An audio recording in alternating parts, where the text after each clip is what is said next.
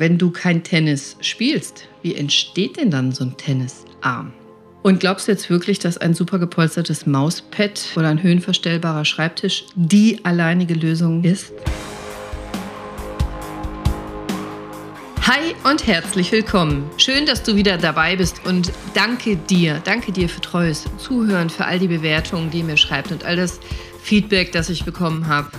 Großartig, danke. Und ich habe wahnsinnig viel Feedback bekommen zu der Fastenfolge und selbstverständlich halte ich mein Versprechen und mache euch eine ganz konkrete Anleitung zum Fasten. Aber weil ich selber in der ersten Aprilwoche fasten werde und zwar diesmal auch unter Anleitung eines Arztes, den ich sehr bewundere, Dr. Rüdiger Dahlke, zu dem fahre ich runter nach Österreich, nehme ich die ganzen Erkenntnisse, die ich dort auch noch gewinnen werde, mit rein. Mache euch eine Folge konkrete Fastenanleitung fertig und bestimmt auch was Schriftliches mit Rezepten, weil ihr euch das wünscht. Also habt Geduld, Fasten kommt. Aber heute ist Tennisarm. Ein Tennisarm ist wie ein Krimi, auf jeden Fall für uns äh, Therapeuten, für uns Orthopäden und auch Physiotherapeuten. Und ich mache diese Folge, weil eine gute Freundin von mir mir eine WhatsApp geschrieben hat und sie schrieb, Hallo Cordelia, ich habe für einen Arbeitskollegen einen Wunsch für deinen Podcast. Er hat seit Monaten einen Tennisarm bzw. eine Überlastung der Strecksehnen im Ellenbogen und ich habe ihm deinen Podcast empfohlen und deine Folge Entzündungen war schon passend, aber er hat da schon alles durch. Ibuprofen, Physiotherapie, Reizstrombandagen. Er bekommt Kortisonspritzen und soll jetzt operiert werden. Es soll weggefräst werden. Seine Frage an dich wäre, ob es theoretisch noch irgendwelche Optionen gibt, bevor er sich operieren lässt. Er ist seit mehreren Monaten arbeitsunfähig. Ja, ich kenne ihn nicht, aber selbstverständlich glaube ich, dass es noch Optionen gibt. Und deswegen mache ich heute diese Folge. Michaela, die ist für dich und deinen Kollegen. Und wenn ich an Tennisarm denke, dann denke ich an ganz, ganz viele verschiedene Patienten. Ich habe schon unfassbar viele Tennisarm-Patienten gehabt in meinem orthopädischen Leben. Das sind ja auch schon mehr als zwei Jahrzehnte. Aber eine liebe alte Patientin, eine Omi, an die denke ich immer sofort bei Tennisarm. Und ich sehe das noch für heute. Die sitzt so vor mir in meinem Sprechzimmer und sagt, sie hat die und die und die und die Beschwerden. Und ich sage, es könnte ein Tennisarm sein. Und sie guckt mich an und sagt, Tennis, Arm, ich hasse Sport. Das kann nicht sein. Und am Ende war es doch ein Tennisarm. Und ich habe auch rausgefunden, wie sie sich den gezüchtet hat. Also, heute will ich dir in dieser Folge ein paar Punkte mit an die Hand geben, um dir zu erklären, was ist eigentlich ein Tennisarm und wieso bekommst du das und wieso bekommst du das, wenn du nicht Tennis spielst auch. Was musst du tun, wenn du ihn hast? Denn ein Tennisarm ist wirklich, wirklich schwierig zu behandeln und die allermeisten Therapeuten, mich eingeschlossen, mögen keine Tennisarm-Diagnosen. Da brauchst du nämlich Patienten, die richtig mitmachen und ein paar Sachen tun, ansonsten wird das nichts wird es frustrant. Und deswegen mögen Therapeuten das Krankheitsbild meistens nicht besonders, aber du kannst in dieser Folge lernen, was du tun kannst, um selber gesund zu werden, um ganz viel dafür zu tun, zu leisten, dass dein Tennisarm heilt. Und noch viel wichtiger, wie vermeidest du ihn? Denn das wäre ja am besten gar nicht erst krank werden. Ein Tennisarm kann vom Tennis sein. Kaum zeigt sich der erste Sonnenstrahl, zack, alle draußen in der Frühlingssonne. Und die Frühlingssonne kommt ja immer überraschend für uns und sind auf dem Platz und hauen mit dem Schläger auf die Bälle, so wie letzten Herbst, als du noch aktiv warst, als du noch fit warst. Wahrscheinlich warst du im Winter dann inaktiv, hast nicht viel gemacht oder hast gar nichts gemacht. Meistens jedenfalls nicht so viel wie im Sommer. Aber du hast noch diesen Status vom Sommer im Kopf. Du bist noch so fit, warst ja auch gerade noch.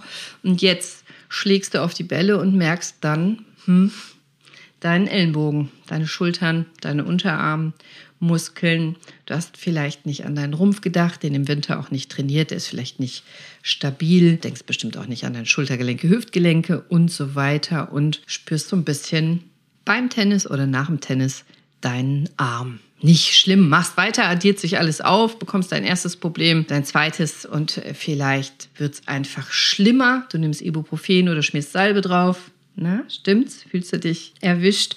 Und dann irgendwann brauchst du plötzlich die Adresse eines guten Orthopäden. Gute Orthopäden gibt es übrigens nicht, sagt man. Oder eines guten Physiotherapeuten, die gibt es tatsächlich. Und ist aber dann schon ein paar Wochen chronifiziert. Das ist blöd. Ein Tennisarm zu chronifizieren ist blöd. Und chronifizieren tust du ihn schon nach zwei Wochen. Eigentlich dauert die ganze Therapie nur etwa sechs Wochen, wenn du von Anfang an eine gute Therapie bekommst und intensiv mitarbeitest sonst vergiss es. Ganz, ganz selten sehe ich Patienten, die erst zwei Wochen Beschwerden haben. Und einen Tennisarm, den gibt es meistens ohne Tennis. Denk an die Oma, von der ich erzählt habe. Und, und wieso?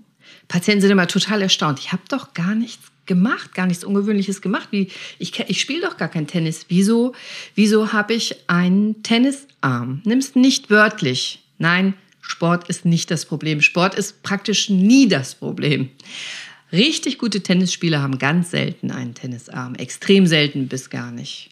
Sport ist nicht das Problem. Kein Sport da liegt meist der Hase im Pfeffer. Und das ist ja auch der Grund, warum wir Therapeuten in Tennisellenbogen, Tennisarm nicht besonders gut leiden können. Denn wir brauchen einen kooperativen und motivierten Patienten, der heilen will, der selber ganz viel tut, der umsetzt, der bereit ist, auch in Schmerz reinzugehen und der motiviert und eigenverantwortlich mitmacht. Und wenn du das nicht bist, dann brauchst du die Podcast-Folge nicht hören, kannst hier ausmachen und zur nächsten Folge skippen. Du musst mitarbeiten, wenn du einen Tennisarm weghaben willst. Du musst Eigenarbeit leisten, sonst wirst du hier nicht gesund. Das spritzt dir niemand weg, auch wenn das vielleicht mal so erscheint, als müsste ein Orthopäde, eine Orthopädin da nur Cortison rein spritzen oder eine teure Stoßwelle machen. Das ist nicht allein die Lösung. Übrigens, Cortison wird häufig gespritzt aber äh, viele Studien belegen inzwischen, dass es vielleicht nach einer anfänglichen Besserung durch die Cortisonspritze nicht zu einer langfristigen Besserung kommt. Im Gegenteil, eine Cortisonspritze auch dafür sorgen kann, dass der Arm erst recht chronifiziert oder erst recht lange nicht heilt. Deswegen Vorsicht bei Cortison an der Sehne. Klar, das entscheidet dein Arzt aber auch verschiedenste Ärzte sind verschieden ausgebildet und auch in verschiedenen Fachrichtungen unterwegs. Grundsätzlich die Leute, die ich kenne, die wirklich, wirklich Ahnung haben von Sehne, also Sehnenexperten sind, raten eher ab von Cortison an der Sehne. Und auf gar keinen Fall ist das die alleinige Lösung. Niemals. Das kann ein kleiner Teil der Lösung sein, wie ein Puzzleteil, aber niemals die alleinige Lösung. Auch eine Stoßwelle ist nicht alleine die Lösung. Und oft habe ich Patienten bei mir sitzen, die haben nur eine Stoßwelle bekommen oder nur eine Spritze oder nur eine Bandage. Und das ist nicht die Lösung, sonst säßen sie ja auch nicht bei mir im Wartezimmer. Außerdem benutzt du deine Finger den ganzen Tag und deine Hände im Alltag. Das macht eine Heilung auch nicht gerade leichter. Und beim Tennisarm brauchst du Geduld. Du musst dir Zeit geben. Und welcher Patient hat schon Geduld? Patient heißt übrigens auf Deutsch der Geduldige, der er Duldende. Falscher kann man diesen Begriff ja gar nicht wählen. Mhm. Welcher Patient hat denn schon Geduld? Also noch nie habe ich erlebt, dass ich einem Patienten sage, so und so und so, und das dauert wahrscheinlich so und so lange, und der Patient sagt, ja, das ist kein Problem, ich habe ja Zeit. Nein. Und Schmerz darf sein. Schonen ist falsch. Beim Tennisarm ist Schonen falsch. In die Schonhaltung gehen und Belastung vermeiden ist in der Regel falsch. Es gibt eine kurze Ausnahme, die sage ich dir gleich, aber grundsätzlich nicht schonen. Und das alles zusammen sorgt dafür, dass es selten den idealen Tennisarm-Patienten gibt. Also du musst eigenverantwortlich sein, motiviert sein, mitarbeiten wollen, Zeit haben, dir Zeit geben und musst dich selber um deinen Körper und deine Sehnen kümmern wollen. Du darfst keine Angst vor Schmerzen haben, denn in der Regel muss man in den Schmerz reintrainieren. Ich sage dir gleich ganz genau, wie, wenn dich das interessiert. Aber nochmal zurück zur Entstehung. Wenn du kein Tennis spielst, wie entsteht denn dann so ein Tennisarm? Und warum ist das so wichtig, dass du unterscheidest akut oder chronisch? Und außerdem ist es wichtig, dass du deine Defizite erkennst. Deine Defizite bezogen auf deinen Arm deinen Ellenbogen, dein Schultergelenk, dein Handgelenk. Du hast dir mit Sicherheit Kompensationsmechanismen angeeignet, Kompensationsstrategien unbewusst angeeignet, die musst du erkennen, damit du sie überlernen kannst, wieder loswerden kannst und damit der Therapeut dich wieder in die richtige Bahn bringt. Im Endeffekt musst du deine Sehne, deine Muskulatur immer trainieren. Aber die Frage ist, in welcher Phase bist du, akut oder chronisch? Denn die Therapie ist unterschiedlich zu unterschiedlichen Phasen dieser Entzündung. Also es geht darum, in welcher Phase verträgst du welche Belastung. Und das sage ich dir. Du musst ursächlich arbeiten. Also alle diese Therapien, die angeboten werden, Stoßwelle habe ich gesagt, Injektionen habe ich gesagt, Stromtherapien, äh, Elektrotherapie, Jontophorese, Akupunktur, Salben, Salbenverbände, Retterspitzumschläge, Faszienrolle, Faszienball oder irgendwas anderes, cooles, teures aus dem Internet, was du dir bestellen kannst, äh, wenn du bestimmte YouTube-Videos guckst. Bandagen, besonderes Mauspad, eine Vertical Maus, äh, Kinesiotapes und, und, und. Das ist alles nicht falsch aber das sind alles Puzzleteile. Und nur eins davon oder zwei bringt dir nicht die Lösung. Es geht darum, einmal zu verstehen, warum Tennisarm entstanden ist, was genau dazu führte, um diese Ursache abzustellen. Und dann sind alle anderen Sachen hilfreich, können hilfreich sein, je nach Zeitpunkt deiner Erkrankung, aber sind nicht die alleinige Lösung. Und darum geht es. Und die Ursache zu finden, das ist beim Tennisarm manchmal manchmal wie ein Krimi, weil der Patient ja fast immer zu mir sagt, er weiß nicht, was er gemacht haben soll, er hat nicht Tennis gespielt, er hat nichts Besonderes gemacht. Ich habe doch gar nichts Besonderes gemacht. Meistens fügt er an, noch nicht mal Sport. Schlecht für eine lange Zeit. Sport wäre gut. Also manchmal kommt der Tennisarm nach Ikea. Den ganzen Samstag durch Ikea gelaufen, den ganzen Sonntag Möbel zusammengeschraubt. Dann kann man montags schon mal einen Tennisarm haben. Oder bei einer Patientin habe ich lange mich auf die Suche begeben, um dann herauszufinden, die hatte so einen fetten, schweren Föhn. Die hatte so einen uralten Föhn und hat sich jeden Morgen eine Dreiviertelstunde mit diesem schweren Föhn die Haare geföhnt. Und das hatte den Arm überlastet. Ein anderer Patient von mir hatte zwei große Hunde und die zogen wie verrückt an der Leine.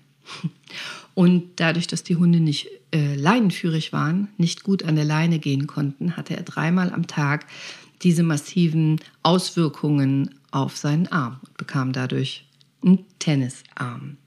Bei einem Patienten von mir habe ich tatsächlich lange suchen müssen, um dann herauszufinden, der hatte sich ein nagelneues Motorrad gekauft, auch ein sehr teures, und hatte dann geparkt vor einem Motorradgeschäft wollte parken vor einem Motorradgeschäft, hatte dann aber die Bordsteinkante falsch eingeschätzt.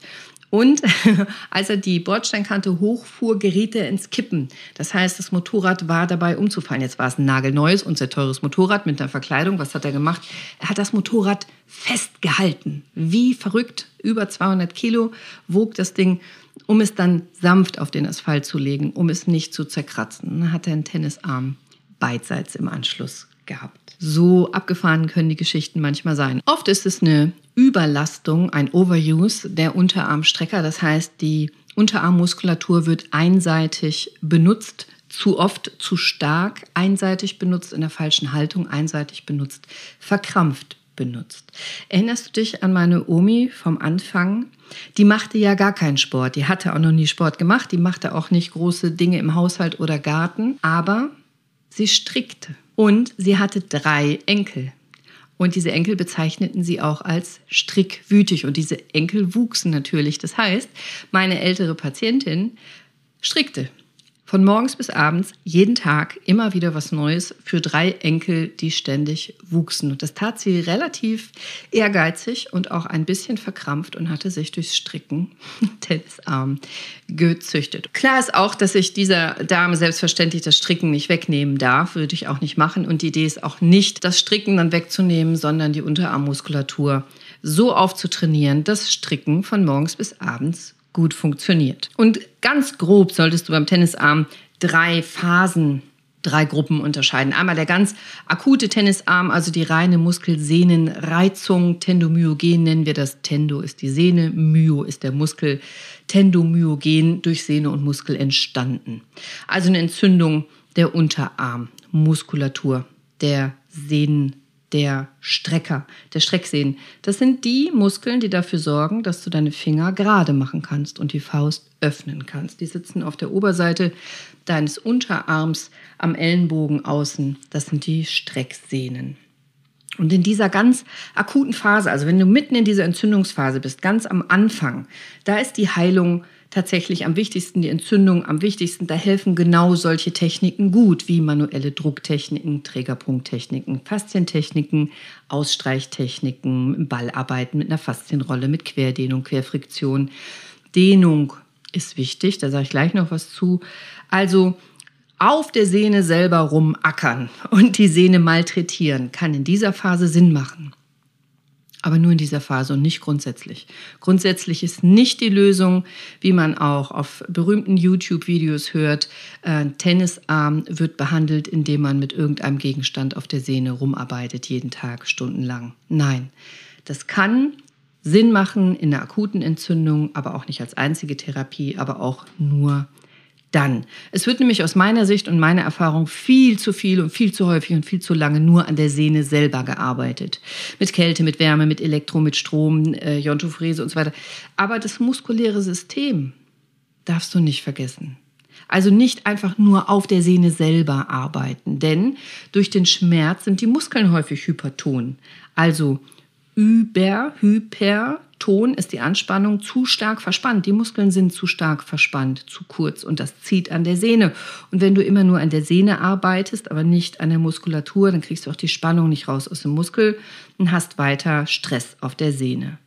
Und dann nutzt es dir nichts. Also denk auch an die Muskulatur, die muss detonisiert werden, gedehnt werden, gelockert werden, gelöst werden. Tapes können helfen, aber eben auch nur im Gesamtkonzept. Die Reihenfolge muss sein, erstens akute Fälle lokal an der Sehne bearbeiten, um die Entzündung positiv zu beeinflussen und zweitens Muskulatur detonisieren, sonst kommt wieder Spannung auf die Sehne und du kommst nicht raus aus dem Teufelskreis.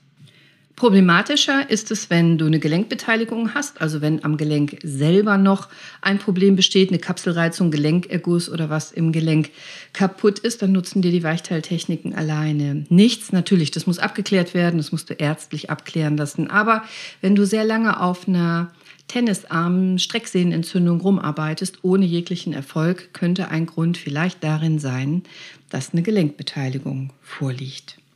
Dann kann auch eine Ruhigstellung und Schonung Sinn machen, aber nicht grundsätzlich. Nur dann.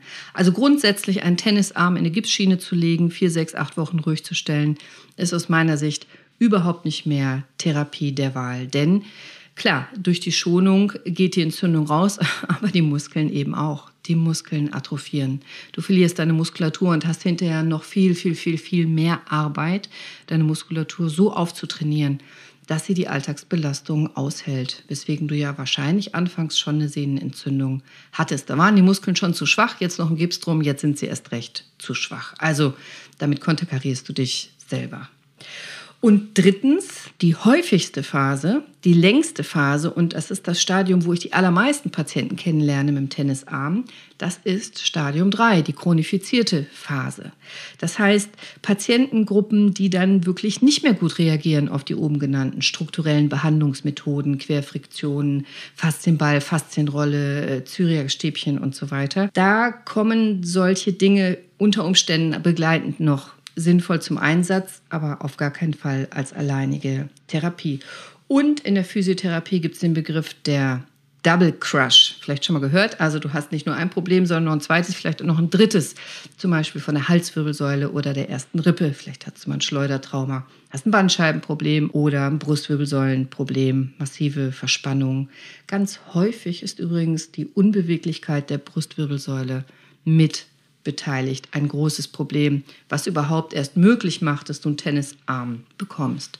Und ein guter Therapeut merkt schnell, wenn es am Ellenbogen nicht besser wird, dass es so ist und sucht zentral weiter. Also guckt nach dem Schultergelenken, guckt nach der Halswirbelsäule. Das ist Puzzlearbeit.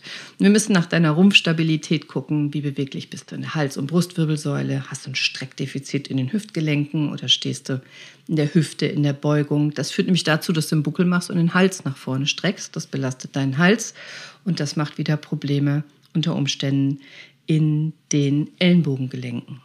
Fast immer Fast immer sehe ich das. Das ist die häufigste Auffälligkeit beim Tennisarm, dass die Patienten in den Schultergelenken zu schwach sind. Das heißt, sie stehen in der Innenrotation. Die Schultergelenke sind nach innen rotiert, haben keine gute Stabilität. Also sie sitzen vor mir, sie sitzen so leicht krumm, so ein bisschen buckelig. Das Kinn steht nach vorne und die Schultergelenke nach innen gedreht. Ein bisschen als als ob dir kalt wäre. Und durch die Innenrotation der Oberarme hast du dann vermehrte Ellenbogenbeugung, Ellenbogenflexion und damit eine verstärkte Pronation. Also du drehst übermäßig den Arm nach innen und damit hast du einfach keine gute Grundhaltung, aus der du dich bewegst. Das heißt, du benutzt deine Bewegungsketten nicht richtig. Also wie du dich im Alltag bewegst, hat natürlich auch damit zu tun, wie deine Grundhaltung ist. Und wenn deine Grundhaltung nicht besonders gut ist, dann wirst du das eine oder andere Gelenk vermutlich überlasten. Zum Beispiel einen Ellenbogen, kriegst zum Beispiel einen Tennisarm.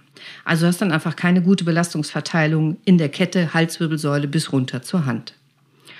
Das kannst du selber sehen. Das kannst du selber vom Spiegel sehen, wenn du einmal hinschaust.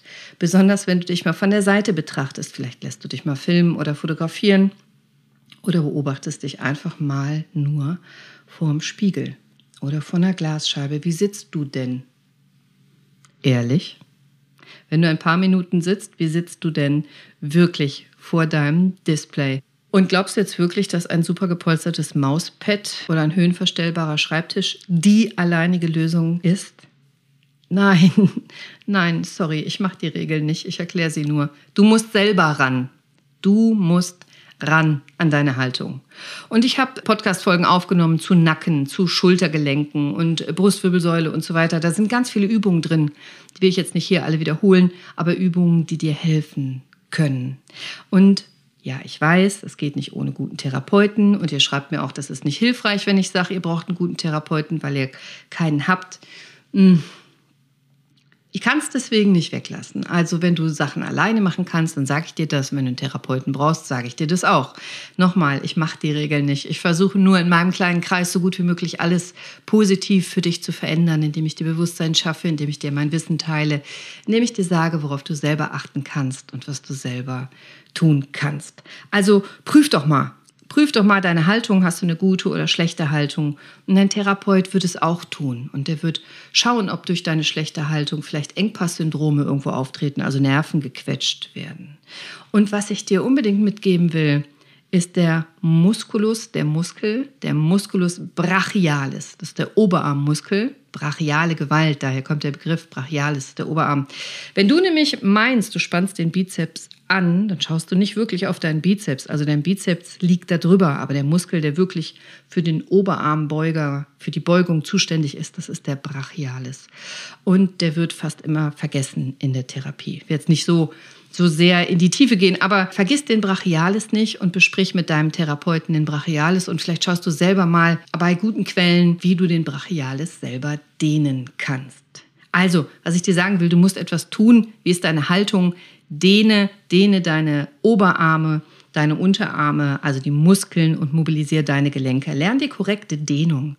Wenn mir Patienten zeigen, wie sie ihre Unterarme dehnen, dann gehen sie fast immer in die Protraktion nennen wir das, also mit den Armen diese Innenrotation. Ja, das dehnt ein bisschen, aber wenn du permanent in der Innenrotation der Schulter bleibst, dann hat deine Dehnung einfach wenig Effekt. Du musst die Ausführung richtig lernen. Optimale Dehnung, dass die Schulter in Neutralposition und wie eine Neutralposition sich bei dir anfühlt. Das kannst du lernen, indem du vor dem Spiegel bewusst trainierst. Also lerne die korrekte Dehnung die richtige Ausführung. Und wichtig, deine Strecker sind praktisch immer zu schwach. Deine Streckmuskulatur des Unterarms ist praktisch immer zu schwach. Trainiere sie auf. Lösungen, wie du deine Fingerstrecker kräftigst, habe ich dir zum Beispiel in meiner Folge Golferellenbogen, Golferarm ganz ausführlich dargestellt, aber so ganz kurz zum Beispiel, indem du ein Gummiband um deine Finger, so ein, so ein Haarband spannst und dann immer die Finger streckst, also die Faust aufmachst, die Finger streckst. So streckst du und gegen Widerstand trainierst du damit deine Fingerextensoren, also kräftigst deine Fingerstrecker, deine Handgelenkstrecker. Oder du kannst dir, das ist ein Tipp aus dem Kampfsport, einen Eimer mit trockenem Basmati-Reis oder Sand hinstellen und dann greifst du mit deinen Händen da rein, machst eine Faust und drehst im Handgelenk in alle Richtungen hin und her.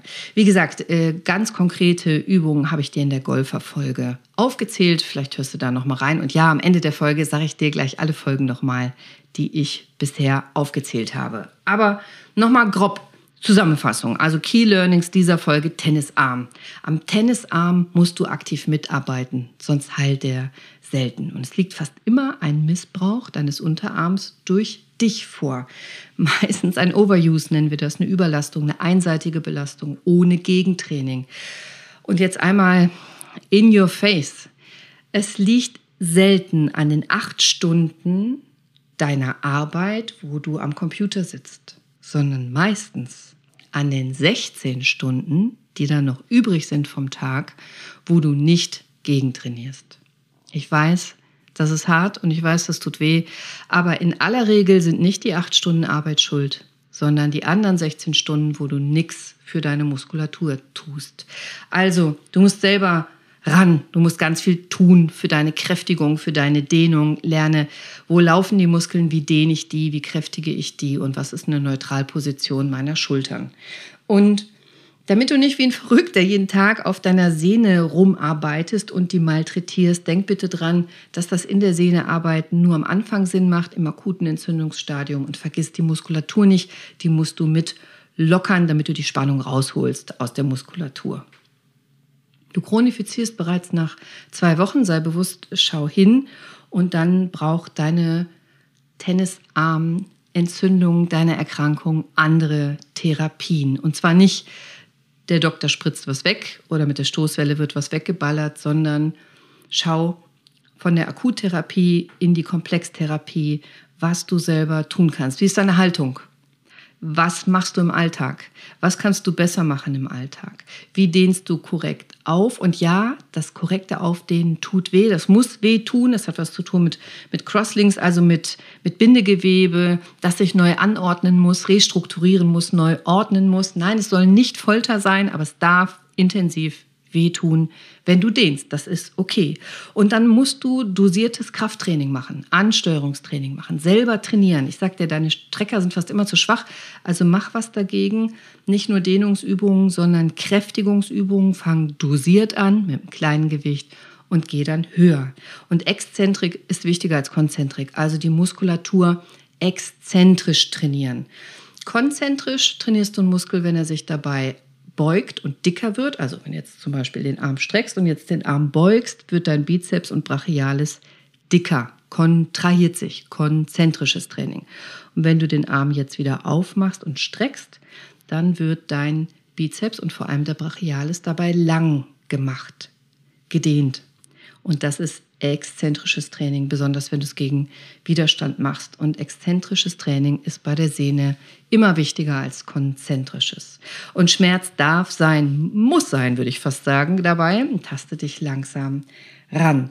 Du musst was tun. Wie ist deine Haltung? Dehne und mobilisiere deine Gelenke, lerne die korrekte Dehnung in der neutralen Schulterposition. Als allerwichtigstes arbeite an deiner Haltung.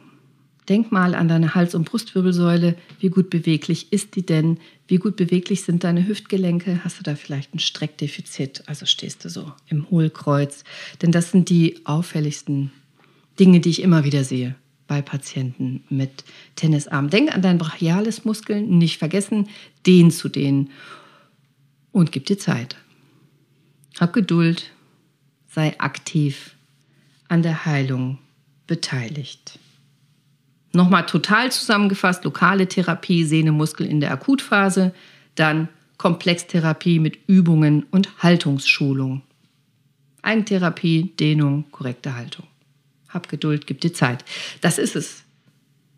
Vielleicht habe ich dir damit ein bisschen weitergeholfen, denn die Operation kann die letzte Lösung sein, aber die Operation heißt, dass die Muskulatur abgetrennt wird, unbrauchbar gemacht wird, sozusagen aus dem System rausgenommen wird, dann hast du keine Schmerzen mehr, aber auch diese Muskulatur nicht mehr so zur Verfügung. Und wenn du es doch selber in den Griff kriegen kannst, mit Geduld und mit Bewusstsein, mit Wissen und mit Eigeninitiative, dann versuch's doch. Ich würde mich auf jeden Fall freuen, wenn diese Folge dich ein Stückchen nach vorne gebracht hat und du wieder ein bisschen mehr Hoffnung hast, deinen chronischen treuen Tennisarm wieder loszuwerden. Und jetzt sage ich dir nochmal die Folgen, die ich erwähnt habe. Also die eine Folge heißt, Entzündung ist nicht gleich Entzündung. Das ist meine zweite Folge und da sage ich dir, was du auch über Ernährung für deinen Tennisarm oder gegen deinen Tennisarm tun kannst. Und dann habe ich die Folge 26, Golfen ist 15 mal gefährlicher als Fallschirmspringen, Todesursache und Golferellenbogen genannt. Da erkläre ich dir nochmal genauer diese drei verschiedenen Stadien der Sehnenentzündung und auch welche Übungen du ganz konkret machen kannst, dann solltest du dir vielleicht die Folge Kalkschulter und die Folge Brustwirbelsäule nochmal anhören, wenn du einen Tennisarm hast, weil das alles funktionell zusammengehört. Hals und Brustwirbelsäule, Schultergelenk, Ellenbogen. Das ist ein Komplex, eine funktionelle Einheit. Und wenn du irgendwo zu wenig Beweglichkeit hast in dieser Kette, dann werden die anderen das ausgleichen müssen und tendenziell überlastet sein. Deswegen macht Sinn, sich das alles mal genauer anzuschauen und deine Haltung zu korrigieren. Und wenn dich noch irgendwas interessiert, dann schreib mir das gerne. Schreib mir auf Instagram, ob dich das weitergebracht hat oder nicht. Ich freue mich immer sehr über eine ehrliche Bewertung. Schreib mir deine Meinung. Sag mir, was du noch brauchst, damit du gesund werden kannst. Und wenn es in meiner Macht steht, dann will ich das gerne tun. Vielleicht teilst du die Folge mit jemandem, der über einen Tennisarm klagt. wenn er es aushält, weil ich die ganze Zeit sage, du musst selber ran.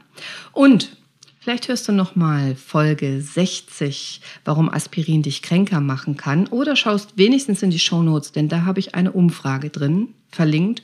Und diese Umfrage läuft noch, das ist eine ganz kurze Umfrage, da frage ich dich, was ich noch besser machen kann, dass dir dieser Podcast noch mehr bringt und dir noch besser gefällt. Und wenn du diese kleine anonyme Umfrage einmal machst, die geht ganz schnell, die dauert wenige Minuten, zwei, drei Minuten, dann schicke ich dir gerne als Danke eine kleine Überraschung zu wenn du mir einen Screenshot von deiner Teilnahme sendest. Ich danke dir. Danke fürs Zuhören. Danke, dass du dich interessierst überhaupt für Orthopädie. Danke, dass du bereit bist, selber was zu tun, denn nur so geht Heilung aus meiner Sicht. Und ich bin Orthopädin. Ich bin die mit den Cortisonspritzen. Aber viel lieber ist mir, wenn du gar nicht zu mir kommen musst, weil du gesund bist und gesund bleibst. Und das ist der Sinn dieses Podcasts. Also sei bewusst, sei mindful. Bleib draußen gehen die Sonne, sei sportlich, aber schmerzfrei. Ich wünsche dir noch einen wunderschönen, gesunden, schmerzfreien, humorvollen und erfolgreichen Tag. Lass dich nicht einschüchtern von den ganzen Fakten, die ich heute genannt habe. Ein Tennisarm kriegt man weg. Bleib dran. Deine Cordelia. Ciao.